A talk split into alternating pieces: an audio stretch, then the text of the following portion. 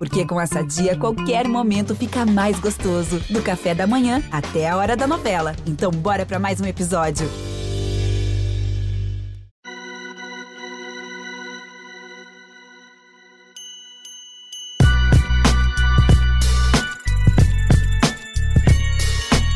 Salve, salve, fiel! Tá começando mais um episódio aqui do GE Corinthians, o seu podcast exclusivo do Timão no Globo Esporte.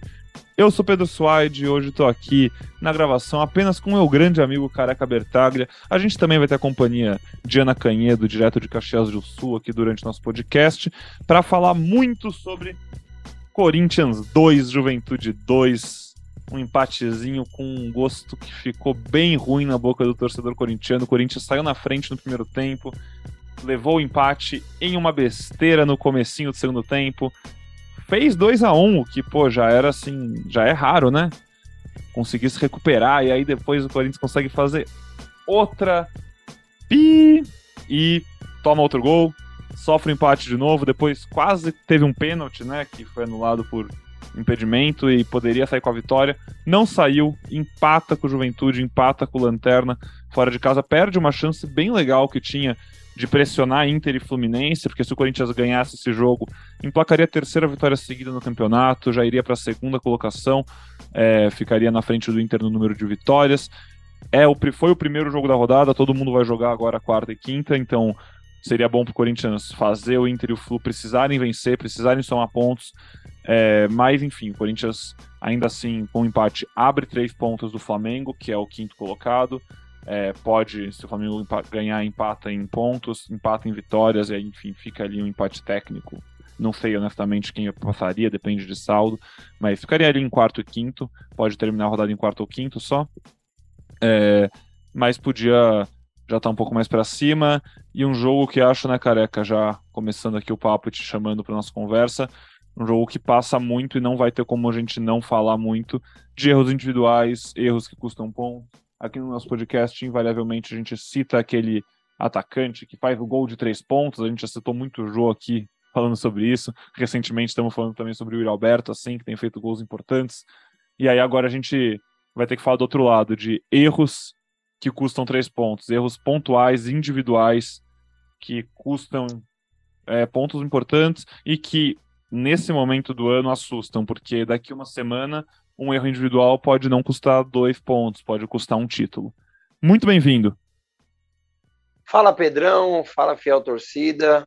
É... Cara, eu vou te falar, ainda bem que o podcast hoje foi com para dar tempo de respirar, dormir, sair para trabalhar hoje de manhã. Porque se, se é um jogo aquele que a gente fez o pós-jogo, sabe, logo depois, cara, acho que eu não ia conseguir fazer, não. Porque, assim, até respondi para uma menina no Twitter, né? É, o perder, ganhar, empatar, é do jogo, cara. Mas o que é inadmissível não é o resultado.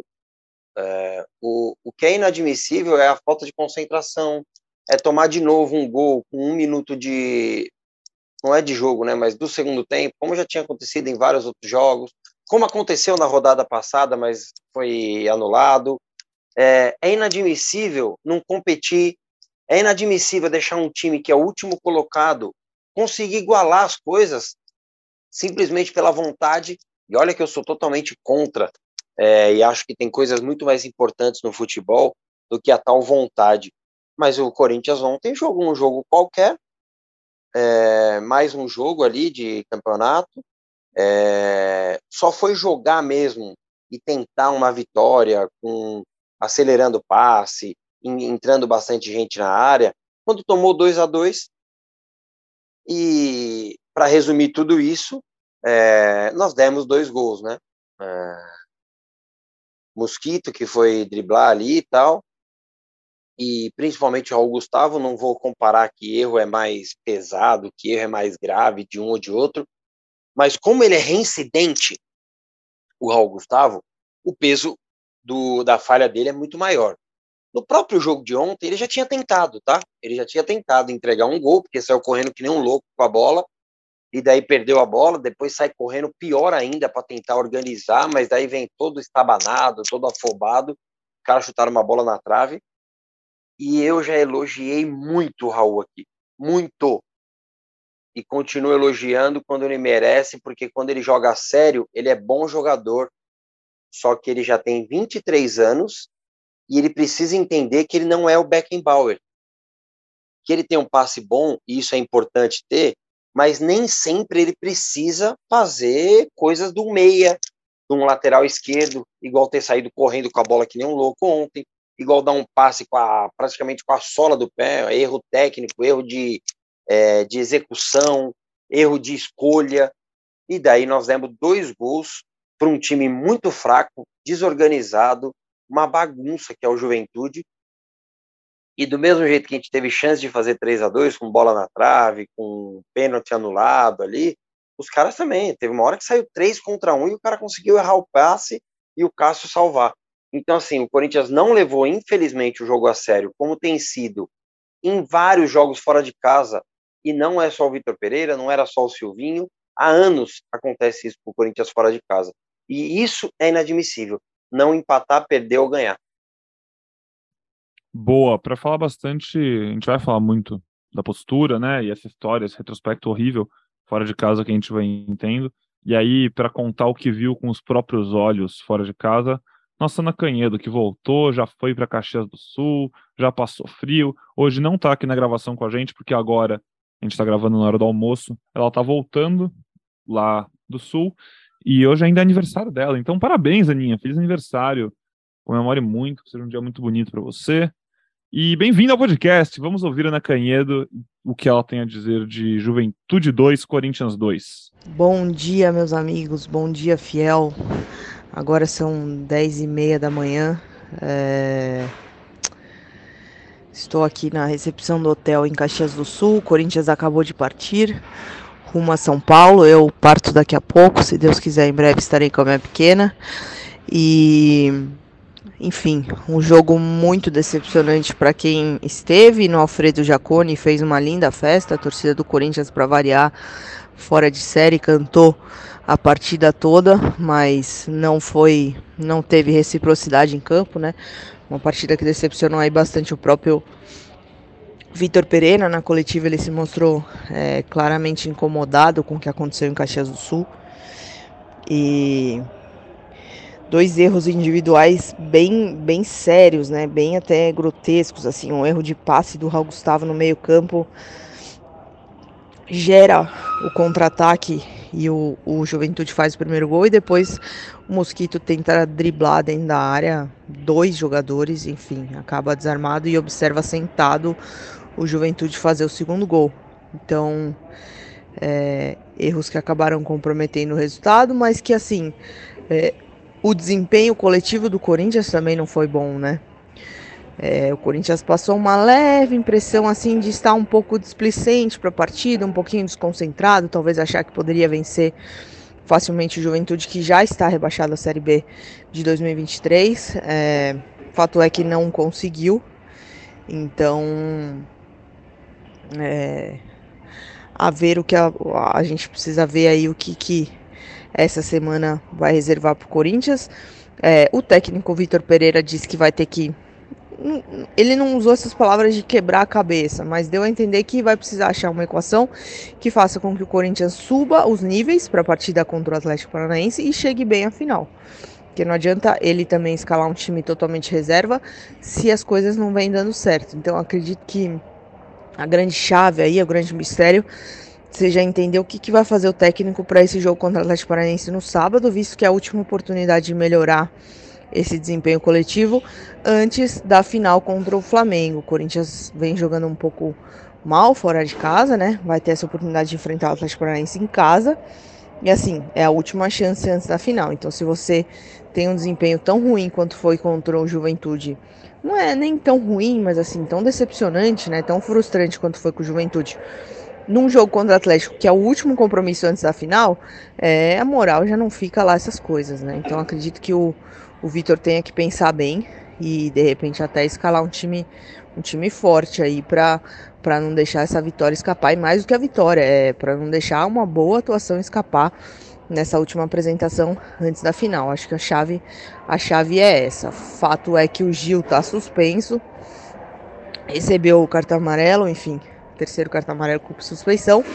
O Fausto volta a ficar à disposição e aí a gente vive a expectativa para ver aí o retorno do Rafael Ramos e do Maicon. O Vitor disse que eles estão começando a trabalhar com o grupo, mas ainda trabalhos um pouquinho mais leves.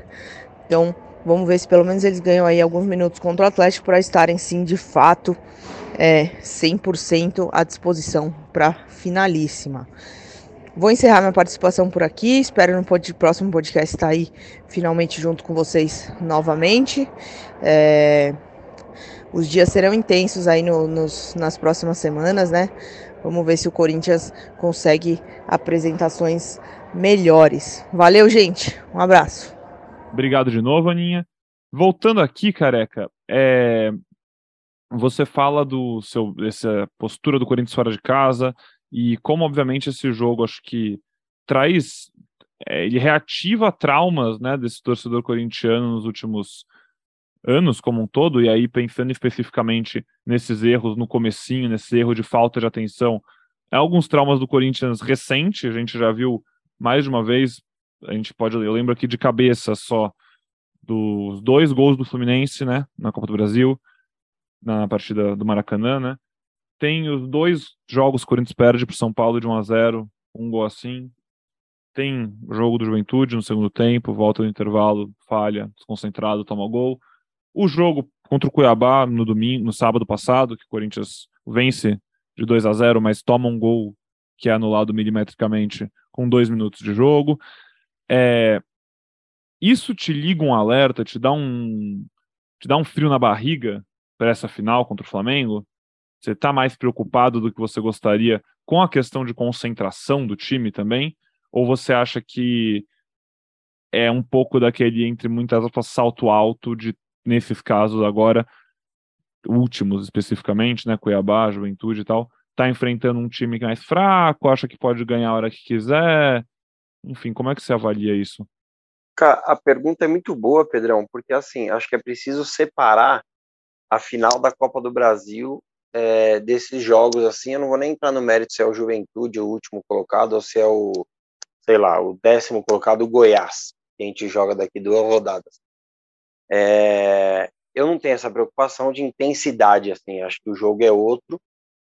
Isso, o Corinthians, por exemplo, tirou o pé na, contra o Cuiabá, tal. Ontem foi muito lento no jogo. Contra o Flamengo, a postura é totalmente diferente, eu espero que seja, óbvio. Mas esse ponto da falta de concentração, de você, pô, você começar o jogo perdendo, cara, é, Mano, tudo que você tem de estratégia para o jogo que foi falado na pré-eleição, no hotel, o que foi falado minutos antes, o que foi falado segundos antes no túnel ali, vai por água abaixo, mano. toda a estratégia tal. Então, assim, é algo que precisa ter muita atenção, porque são esses detalhes que decidem um campeonato.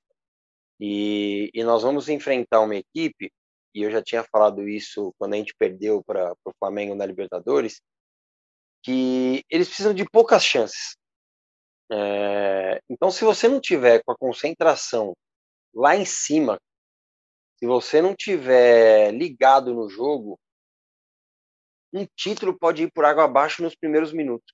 Então, assim, é, o que aconteceu ontem, eu não, eu ia falar um sinal de alerta, mas esse sinal de alerta já tá, já tá ligado, né, Pedrão? Tipo, o jogo contra o Fluminense, eu tava no Maracanã, foi um sofrimento do caramba. É, você tomar um gol ali com um minuto, daí você melhora no primeiro tempo, empata, acaba o primeiro tempo, melhora, a torcida do Fluminense sente isso, só que daí com um minuto do segundo tempo, o, de novo o estádio fica totalmente a favor do Fluminense naquele caso, né? Então, assim, é, é preciso ter atenção, é preciso estar ligado, e não é só você, sou eu, a torcida que está falando. Vitor Pereira falou disso novamente, o Renato já tinha falado contra o Fluminense no 2 a 2 o Yuri falou ontem novamente sobre isso. Eu acho que tem que sair um pouco mais das palavras e já que a gente, eu, você no caso aqui, a gente só pode ficar nas palavras, quem está ali dentro de campo, quem está organizando, que é o Vitor Pereira, é, tem que fazer algo a mais. É, Eu acho que passa mais pelos jogadores do que pela comissão isso. Mas o Vitor Pereira também precisa procurar alguma resposta, alguma, alguma forma para esse time entrar mais ligado. É, e não dá nem para dar desculpa que ah, é contra o Juventude que está em último. Porque aconteceu isso também contra o Fluminense e também não dá para dar desculpa que ah, é fora de casa, tal, a torcida. É, contra o Cuiabá em casa também aconteceu. E, inclusive, falando em torcida, legal que a Aninha disse, né? É, a torcida do Corinthians fazendo uma puta festa lá em Caxias do Sul, bastante corintiano. Mas, infelizmente, faltou a re, re, Nossa, vai me fugir agora essa palavra, hein? Faltou eles retribuírem, né? Porque senão ia dificultar aqui para mim. Faltou, acho que eu vou, vamos ver. Faltou a reciprocidade. Olha que coisa linda. Ah. Nada como né, cara? Que tem facilidade com as palavras. Galera acha que eu sou só mais um rostinho bonito por aí, cara. É complicado. Agora é muita qualidade. É... Mas, careca, é... enfim, outra coisa que eu queria levantar com você, você falou antes da gente começar a gravar, e agora acho que pelo jogo especificamente, a gente não viu muita coisa. A gente viu é, positivamente Yuri Alberto mostrando também né, seu faro, seu aquela coisa do atacante que gosta de resolver rápido. Pô, a bola chegou, girou, bateu de fora da área, gol. Ponto. Às vezes não vai ser gol, mas aquilo que a gente sempre fala dele do Roger, que a gente gosta muito, que os dois gostam de chutar, gostam de testar, tem espaço, bate. Alguma hora a bola entra, dá rebote, vai na trave, o goleiro erra, Mazão no ângulo, vai, vai ter bastante opção. E isso, enfim, a gente voltou a ver, Yuri Alberto numa ótima fase, tudo que a gente podia querer, tudo que o torcedor do Corinthians sonha é Yuri e Roger chegando embalados nessa final, como estão, Yuri, três gols seguidos, três jogos seguidos marcando gol, no caso, né? O último jogador que tinha feito isso pelo Corinthians foi o Ederson, tava vendo isso em 2020, acho, é, quando fez uma sequência aí no fim do Paulistão, vocês lembram? Que ele fez gol, acho que, nem lembro os times agora, mas acho que foi Ituano, Inter de Limeira, sei lá. Eu lembro que foi três jogos no fim do Paulistão ali, que ele tava ganhando espaço, ganhando um pouquinho mais de moral no meio de campo e uns chutes de fora da área. Ele fez gols em três jogos seguidos. Yuri Alberto agora faz. Quem sabe no final de semana não faça o quarto, porque ele quer jogar, quer estar em todas e quer aproveitar a boa fase. Então, legal, bom para consolidar ainda mais a boa fase dele antes da decisão. A gente viu o Juliano, mais uma vez, na hora certa, no lugar certo, fazendo um gol importante. Mas, acima de tudo que a gente viu nesse jogo e o que dá para tirar, realmente, acho que é na parte de erros. O Raul é um cara que ficou um tempo fora, estava machucado, já foi muito elogiado, já errou muito, enfim, sempre tem um monte de ponderação sobre ele, mas que hoje definitivamente não briga para ser titular. É um cara que compõe elenco, dá, acho que gostaria-se de confiar mais nele do que dá para confiar hoje, mas é um cara que teoricamente está na rotação, tem tudo para estar tá na rotação dos quatro zagueiros, enfim, mas dificilmente, eu acho particularmente muito impossível ver ele estar algum minuto em campo nesse, na final contra o Flamengo e, e acho que faz parte. Muito mais até porque eu acho que os outros zagueiros estão jogando mais errando menos e jogando melhor. Então tá tudo bem. Agora, essa. Cara, o erro do Mosquito foi, primeiro de tudo, muito infantil ali. Fazer o que ele fez ali foi uma, uma falha de tomada de decisão, assim, muito alarmante para um jogador profissional. Acontece, porra, é claro, a gente erra. Não tô crucificando o cara aqui também. Errou. Mas a gente já tá aqui algumas semanas numa discussão. Pô, nem o Mosquito nem o Adson estão jogando bola pra né, ser aquele cara que a gente olha e fala, pô, beleza, temos os 11. Tá, tem jogado quem tá menos pior. Aí às vezes um faz um golzinho, joga melhor, pô, e aí, agora, uma semana da final, já com os dois não em tão boa fase, o Mosquito dá um erro desses, e aí a gente. Aí eu volto a te perguntar o que a gente falou no último programa. Será que você falou de o Vitor Pereira tem que tomar alguma coisa, tem que tomar uma decisão, tomar atitudes? Não acho que você estava falando especificamente em mudanças técnicas, mudanças de, de não, não. formação. Eu acho que estava falando em questão de treino, de ideia, né? Realmente. Mas talvez possa passar por aí, de novo, o que a gente falou talvez para uma final como essa, você precisa de um time que esteja com a confiança em alta, um time que te dê menos chances de um erro. Um, não sei. E aí a gente pode voltar a imaginar, quem sabe, o Juliano aparecendo nesse time, no lugar do Mosquito, fechando um 4-4-2, como a gente brincou algumas vezes, ou talvez até o Maicon, não sei. Enfim, é, é, como é, você avalia é esses erros e as consequências dele? Antes do programa você estava se segurando aqui, você soltou umas você soltou umas atrocidades aqui que você não ia poder soltar no ar para dar uma aliviada no peito sobre um desses dois jogadores que a gente citou agora dos erros. Se você tiver em condições de fazer uma análise desses erros, acho que a nossa torcida ia gostar e de como eles impactam, né? É, na, na verdade foram erros infantis, né, de, e não somente erros técnicos, né? É, são erros de, de decisão, assim, tomada de decisão, tipo que, que passou na cabeça do Mosquito achar que ele ia driblar dois caras de costas dentro da área de defesa, né? Tipo, algo que quem joga bola tal, às vezes a gente comete alguns erros, fala, caramba, como que eu fiz aquela jogada assim? Eu acho que isso deve estar tá passando na cabeça do Mosquito, né? É... Porque não, não tem cabimento, cara. Não tem cabimento fazer esse tipo de jogada. Ele poderia tirar a bola para lateral, ele poderia recuar para o Cássio, tira para escanteio, mas ele achar que ele ia driblar, passar no meio de dois caras dentro da área e ceder um gol assim, é... isso me passa muito por, é, por aquele lance do Raul, sabe? Lembra quando o Atlético Paranaense? Que você não procura, você procura, mas você não acha respostas de o que, que o cara quis fazer ali, o que, que ele pensou, cara. E daí acaba custando caro. É... Você puxou um, um tema que a gente tem falado aqui nos últimos dois ou três programas, com a possível volta do Maicon, né? A gente nem tinha falado em Juliano e hoje você falou aqui. E, e também é uma opção, também é uma boa opção. Ontem, quando eu vi a escalação, a gente imaginava que ele ia mexer mais do que ele acabou mexendo, né? Ele acabou poupando, podemos dizer assim, somente Fagner, Balbuena e o Falso que estava suspenso é, além de acho que já estava pré-estipulado a saída de Renato e Roger no intervalo. Mas ele foi com quem de melhor e inclusive colocou dois meias, né? Nesse 4-1-4-1 barra 4-3-3 que ele sempre joga, com Juliano e Renato. É, é uma possibilidade, ainda mais porque, como você disse, Adson e Mosquito não conseguem se firmar e existe essa possibilidade de de encher mais o meio de campo, né? Talvez com o Losango ali, com Fausto, Du e Maicon e o Renato com mais liberdade, ou até o Juliano. O Juliano já tem, em alguns momentos, jogou ali por, por fora, né?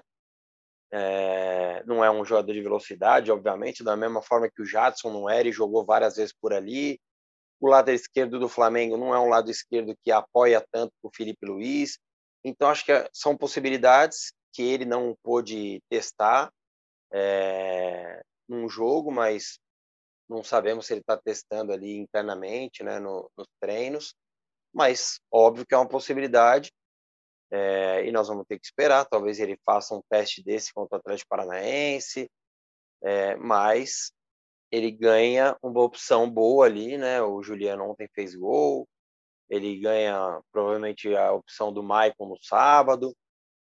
Então, assim, acho que ele tem capacidade, tenho certeza, na verdade, que o Vitor Pereira tem essa capacidade de, de mexer no, no, no desenho tático, porque ele pode fortalecer o meio, além do que você falou de Adson nem Mosquito estarem passando por um bom momento. É, temos que esperar, temos que esperar, mas concordo que, que são boas possibilidades, tanto de mudança de características, se ele quiser continuar no, no um jogador aberto, ou se ele quiser preencher mais o meio num losango, ele tem boas opções. Na coletiva depois do jogo, o Vitor Pereira também falou, voltou a falar sobre Maicon e Rafael Ramos, né? O, a gente até tinha uma expectativa de que o Rafael Ramos podia jogar contra o Juventude, não jogou, Bruno Mendes foi deslocado para a direita, até você viu, careca, que tinha uma galera falando que talvez o Bambu podia jogar de lateral direito? Como é que ficou seu coração quando você viu? Ah, cara, eu vou te falar que o. Eu tava até pensando nisso hoje, né? É, trabalhando e a gente vai tentando se preparar, né, para o podcast. Eu não imaginava que ia entrar esse assunto, mas me incomoda quando eu vejo a lista dos relacionados. Acho que foi já o Vessone, do nosso amigo do meu timão, que falou isso, né? Tipo, Robert Renan, moleque da base, que a gente sabe que tem um baita futuro, não é relacionado, e o Robson Bambu é. é eu seria hipócrita aqui e aproveitador se eu falasse, ah, eu já não queria o Robson Bambu tal. Eu acho que foi uma boa contratação na época, é, mas jogando ele se mostrou uma péssima contratação, não só jogando, né? Fora de campo também, se mostrou uma péssima contratação e eu não entendo porque esse cara ainda é relacionado, porque ele ainda tem chances, como teve já num, alguns jogos atrás, eu não vou lembrar qual foi o jogo. E pelo amor de Deus, né, cara? Pelo amor de Deus. Eu até. Por que não coloco o Ramiro ali na lateral direita e ponho. E eu aproveito o Bruno Mendes, né? Apesar que também agora é mais fácil falar depois da falha do Raul, né? É, mas o Corinthians acabou perdendo muito ali pela lateral. E se o Robson Bambu jogasse, a gente ia perder ainda mais, né? Porque ia ter que colocar alguém nosso para marcar o Robson Bambu. Ele costuma dar muita emoção é, e dar muitas chances para o adversário. Enfim, não vimos Robson Bambu, torcedor do Corinthians, imagino que tenha ficado satisfeita com isso, mas não vimos também o Rafael Ramos, como eu comentei, que podia voltar, é, tá ainda se recuperando, não jogou. E aí o Vitor Pereira fala sobre ele e o Maicon, os dois em processo de transição ainda. E é possível que os dois joguem contra o Atlético Paranaense, jogo, como falei, sábado às nove da noite, mas dificilmente algum dos dois vai ser titular. Acho que o Rafael Ramos seria legal poder contar com ele como titular para poder dar uma descansada no Fagner nesse jogo. Talvez o Fagner só entrar no segundo tempo, não sei. Mas acho que o Maicon era mais importante. O Maicon seria bem legal poder jogar, entrar como titular para ganhar mais, jogar uns 60 minutos que fosse. Aparentemente não vai rolar. Quem sabe não sai do banco, joga ali uns 30. Mas aí eu já acho que fica quase impossível o Maicon começar o jogo contra o Flamengo. Acho que também nem tem porquê fazer isso. Quem sabe o jogo de volta, dependendo das circunstâncias, dependendo do que aconteceu na ida, dependendo se ele jogou contra o Atlético Paranaense, contra o Flamengo, contra o Goiás, está em ritmo, enfim. Quem sabe no segundo jogo o Maicon já não seja realmente um reforço para o time do Vitor Pereira, que segue sua caminhada no Brasileirão é, de forma sólida, né? Segue no G4, na pior das hipóteses acaba a rodada em quinto, vai continuar na briga e nessa disputa pela vice-liderança que está embolado entre o segundo e o sexto do Inter até o Atlético Paranaense agora são seis pontos de diferença, cinco posições, seis pontos. E, enfim, agora já vira a chavinha, volta para São Paulo. O Corinthians é, fica agora a semana inteira aqui, chega, já joga sábado na Neoquímica Arena, joga quarta contra o Flamengo, e aí viaja para enfrentar Goiás, depois viaja para enfrentar Flamengo, depois volta para São Paulo, mas vai para a Baixada para pegar o Santos e aí já é aquela retinha final de Campeonato Brasileiro. Essa foi a trigésima rodada, vigésima nona trigésima. Trigésima rodada do Campeonato do Corinthians, faltam oito jogos.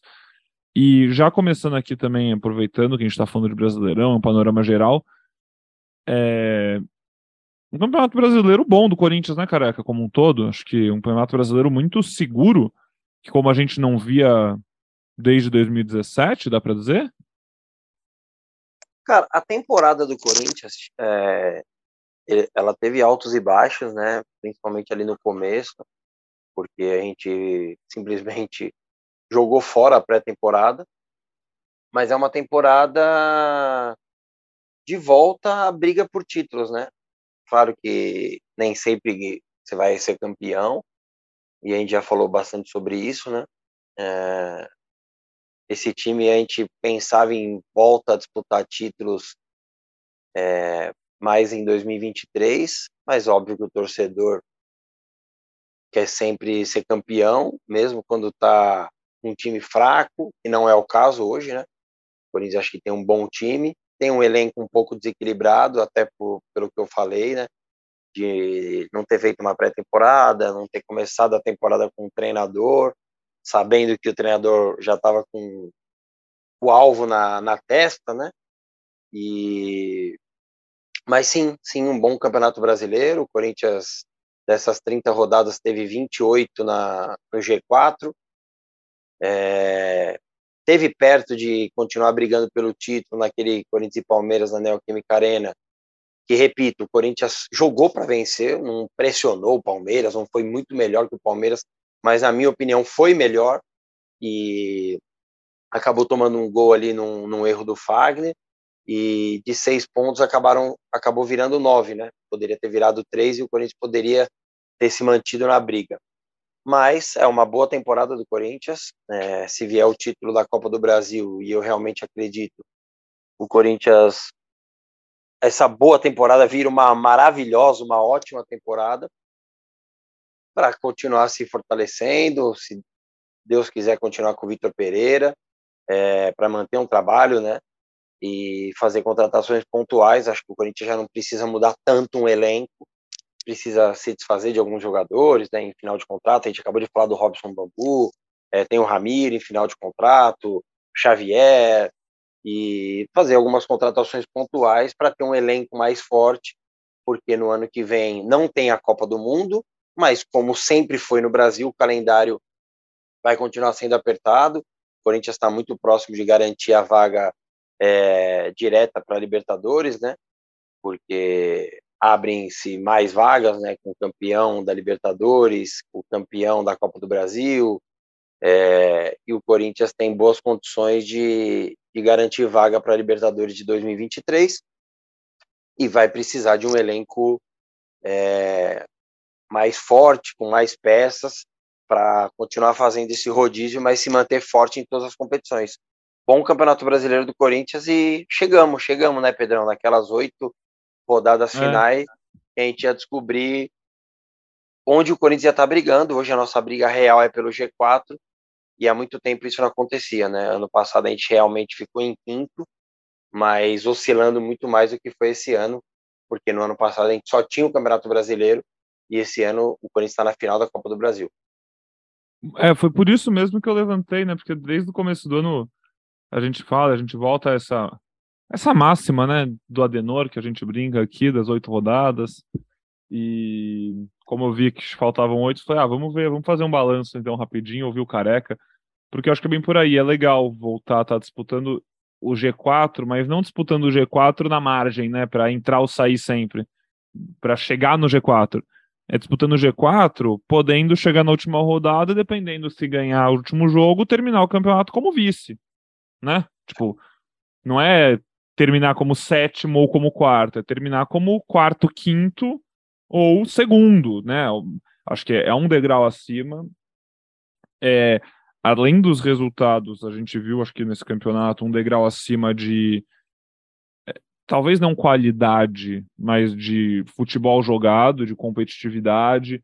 A gente viu muito uma coisa que é necessária se você quer ficar na parte de cima da tabela, que é ganhar a maioria dos jogos tidos como fáceis, ganhar a maioria dos jogos em casa, e o Corinthians, nos últimos anos, a, a pandemia, obviamente, atrapalhou muito, a falta da torcida na arena, enfim.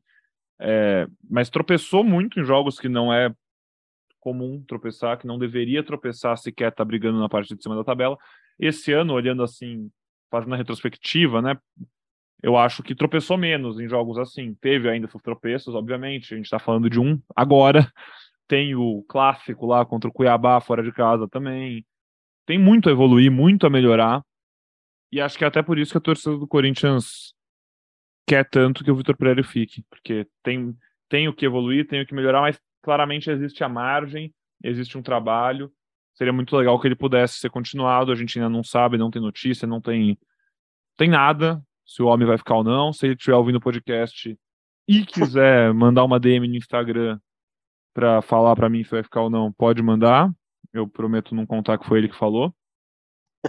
a, gente, né, a gente tem né, o sigilo da fonte, a gente tem esse, essa máxima aí na Constituição. Se ele quiser, a gente, eu prometo deixar abaixo. Mas brincadeiras à parte, a gente está chegando já na reta final do ano mesmo, na reta final da temporada principalmente, porque Copa do Mundo, como o cara que falou, começa no dia 20 de novembro, meio de novembro já não vai mais ter jogo, então falta ali pouquinho mais de um mês para acabar a temporada, a gente está no começo de outubro, e, bom, alguma hora o Corinthians vai ter que saber, vai ter que decidir.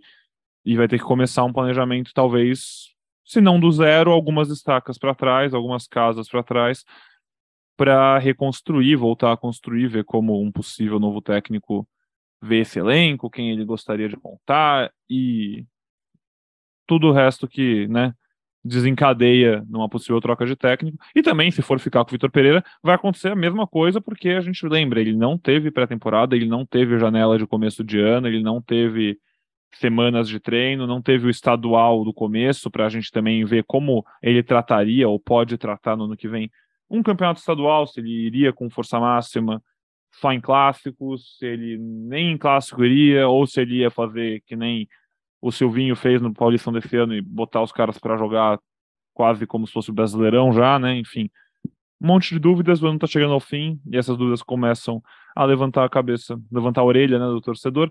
Mas acho que mais importante que isso é que esse ano, né, cara, é que o torcedor não está preocupado com isso ainda, porque tem uma final para ficar preocupado agora. Se fosse ano passado, já tá com aquela coisa na barriga, putz, como é que vai ser ano que vem? O ano tá acabando, mas não, tem final, tem jogo grande, tem muita coisa para ser decidida esse ano ainda.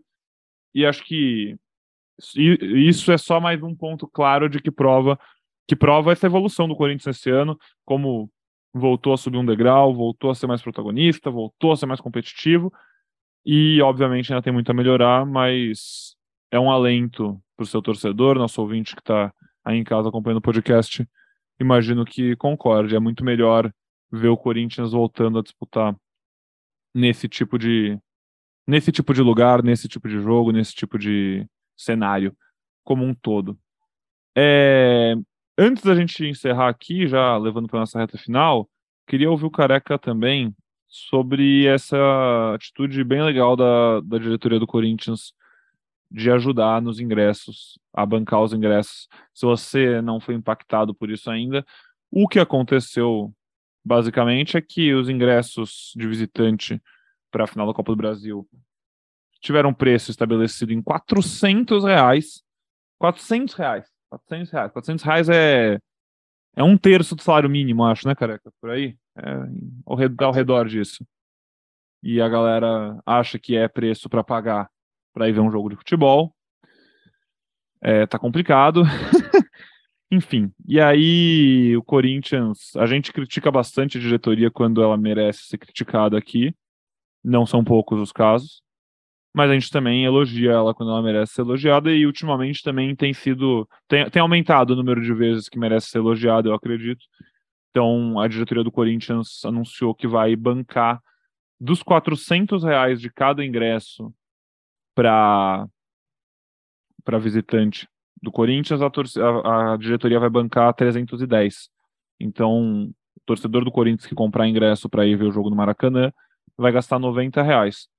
Muito legal, muito boa atitude, acho que, pô, honestíssima, acho que não apaga vários erros que a diretoria fez em preço e em relação com a torcida durante o ano como um todo que teve mais de uma vez, inclusive contra o próprio Flamengo na Libertadores, a gente vai sempre lembrar.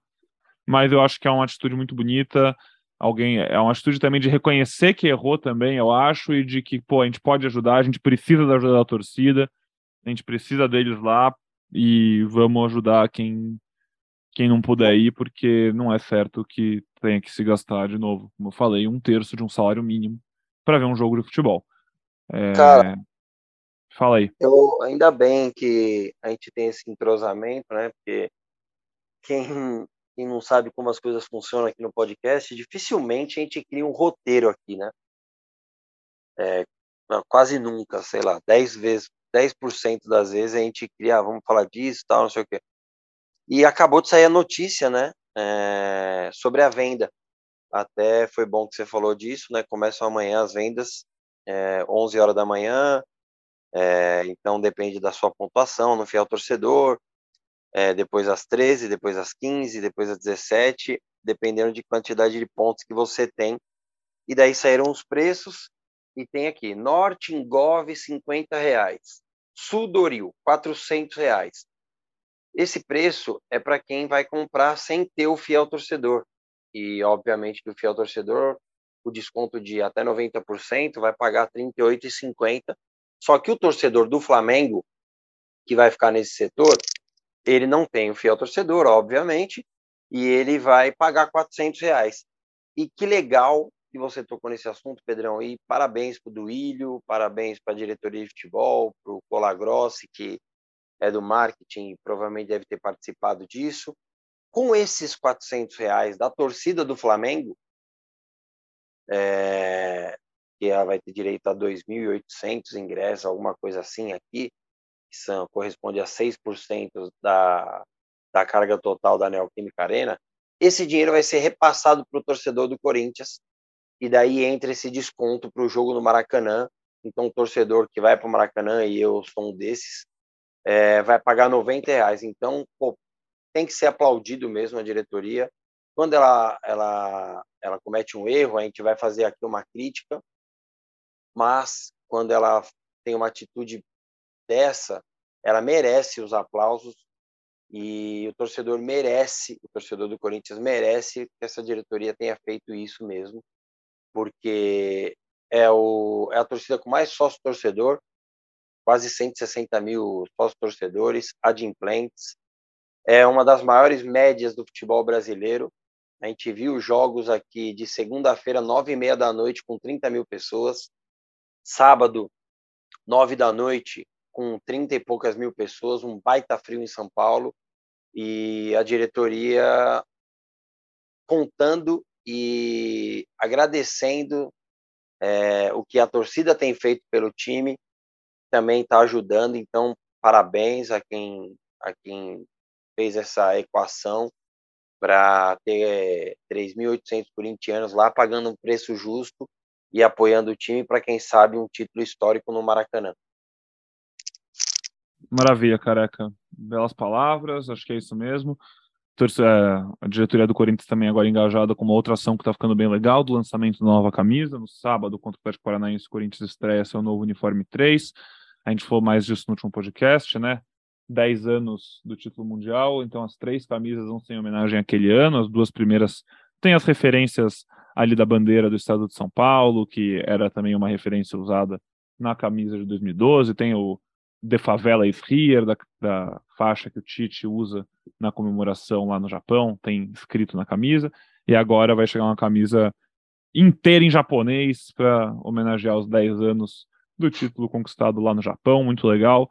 A gente no próximo podcast já vai ter visto como ficou e vai poder dar nossos pitacos de moda também aqui.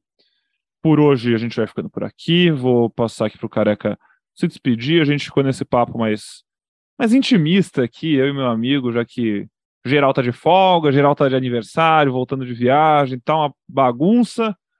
A gente segura a barra aqui, né, meu querido? Sim, foi, foi legal demais a gente é, bater esse papo. Um abraço para os amigos que estão de folga. E o salve especial hoje vai para Aninha. É, Aninha, que é uma das grandes responsáveis de hoje, eu tá sendo voz da torcida, está participando de mais um podcast, de representar tanta gente. É, parabéns, Planinha, que Deus abençoe, muita paz, muita luz, muita saúde para cuidar da nossa Mariazinha, que é o principal. Então, um abraço para todo mundo, para Fiel, um beijo especial, Paninha, e um abraço para meu amigo Pedrão aí, que fizemos esse programa, é, que a Fiel sempre fica esperando o nosso podcast, acho que a gente não desapontou, não. Um abraço, Pedrão. Um abraço, Fiel. Vai, Corinthians. Caraca, eu, deu, eu, eu, já, a gente já se despediu, deu tchau aqui. Eu, eu acabei de notar. A gente nem tentou fazer a escalação do jogo do fim de semana. Quer fazer papum aqui? Cara, eu achava que ia, eu achava que ele ia poupar quase todo mundo, mas pelo que ele deu a entender ontem na, na coletiva, eu acho que ele. Cara, eu acho que o Fagner vai jogar pelo menos uma parte do jogo. Yuri é, Roger. O também. Balbuena vai jogar, o Balbuena vai jogar. É, acredito que tendo um lateral, o Bruno Mendes jogue na defesa junto com o Balbuena. É, daí acho que Piton, Piton, Fausto, que volta de lesão e não vai ficar 10 dias sem jogar. Talvez ele dê um descanso pro, pro, pro Du. Du. Merecido, né, também. Um descanso merecido, né? Ontem jogou de novo. É... Talvez bote um Rony, um Ramiro ali, até o Cantillo, que a gente voltou a ver, né? Ou coloque o Juliano de novo, né? Porque é. o jogo é só daqui quatro dias, o Juliano não deve jogar, a não ser que o Juliano jogue, né? Na quarta, é aquilo que a gente vinha falando aqui no programa. Mas vamos lá, vou chutar um Cássio Fagner, Bruno Mendes, Balbuena e Piton, Fausto, Juliano e Renato, acho que o Renato também joga mais um pouco, pelo menos mais um tempo. É, Yuri, Roger Guedes e Atson. Eu acho que é por aí também, viu? Acho que talvez talvez mais uma ou outra mudancinha, ou talvez botar, talvez acho que possa jogar um cantillo no lugar do Juliano, mas acho que não vai fugir muito disso. E aí no intervalo deve sair Renato, talvez saia o Roger ou o Yuri, pelo menos um dos dois. E aí vai o Fagner também pode sair ali no começo do segundo tempo para ir dosando. É, Mas como não tem viagem, né? Os dois jogos são aqui no sábado e na quarta, talvez isso facilite para ele. Sim, é, o que a gente pode errar um pouquinho é inverter, tipo, por exemplo, o Renato, em vez de sair jogando, entra faltando, sei lá, 20 minutos, meia hora, mas acho que o Renato vai jogar mais um pouquinho. É, uhum. Dessa vez foi o Guedes que saiu no intervalo, talvez o Yuri saia no intervalo. Isso aconteceu há umas três rodadas atrás, né? Eles inverteram. Inclusive, um entrou no lugar do outro num jogo. É, pode ser que aconteça isso. O Yuri fique no banco e entre faltando 20 minutos, e daí ele deixa, é, o, ele coloca o Vital para sair jogando e o Roger centralizado. Acho que ele tem boas opções ali para mexer, né? Lembrando que ontem não entraram mal, na minha opinião, nem Cantijo nem Vital. É que se o Cantijo volta a jogar, ele, tá, ele só joga de primeiro, né, com o Vitor Pereira e daí ele teria que colocar o Fausto mais à frente. E quando isso aconteceu, foi contra o Inter, o Fausto acabou não indo tão bem, é, então não sei se ele colocaria o Cantígio. O Rony a gente não vê já faz um tempinho, quem sabe jogue ali Ramiro e Juliano e o Renato entre no segundo tempo, sei lá, mas acho que ele não vai, como a gente tinha achado há uns dois programas atrás, ele tiraria 100% o pé é. contra o Atlético.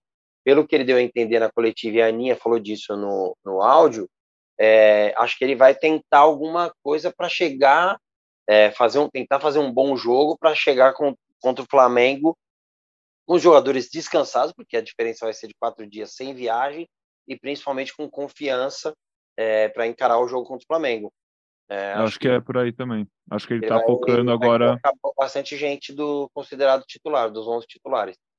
A, impressão que dá, e eu acho que parece uma decisão correta, é que ele está mais preocupado que todo mundo chegue em ritmo e com a moral alta do que 100, 100, 100% do físico. Se tiver que chegar a 90%, mas em ritmo, né, em boa fase, é melhor do que chegar totalmente descansado, mas com menos ritmo, talvez sem ter feito, sem estar tão entrosado, com os movimentos tão sincronizados quanto poderia, que são coisas que só a sequência de jogos dá mesmo. E querendo ou não, é por isso que esse Corinthians, é, principalmente desde ali da saída do William, é, a composição do Fausto Vera ao elenco realmente, o retorno do Balbuena, esse Corinthians que se consolidou, se consolidou muito na repetição, com o fim de tantas trocas, com o fim de tanto rodízio, e acho que é por aí mesmo que a gente vai ver nesse final de semana, Corinthians Atlético Paranaense, e aí depois Tá chegando a final da Copa do Brasil, quarta que vem, jogo de ida, Corinthians e Flamengo, na Neoquímica Arena, na Globo, no Sport TV.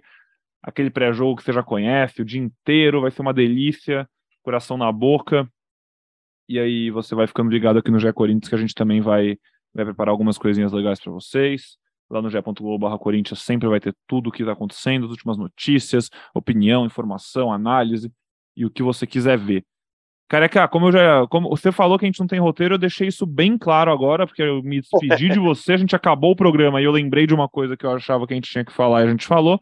Então, depois de provar que você estava certo mais uma vez, manda só seu beijo aí para todo mundo que a gente arremata o programa. É isso aí, gente. Já tinha mandado beijo. É... Então não vou me alongar muito. Um abraço, boa semana a todos. Aninha, parabéns. É... Nós somos seu fã. Boa! Um beijo para Aninha, então. Feliz aniversário. Um abraço para você, careca. Fica bem. Obrigado pela companhia. E obrigado pela companhia em mais um podcast para todo mundo que ouviu aí. Obrigado pela audiência. Você em casa, no carro, no trabalho, metrô, seja lá onde você estiver. Obrigado por fazer esse podcast, esse programa junto com a gente toda semana. Tamo junto. Vamos nessa. E logo, logo estamos de volta. Até o próximo episódio aqui do GE Corinthians. Valeu!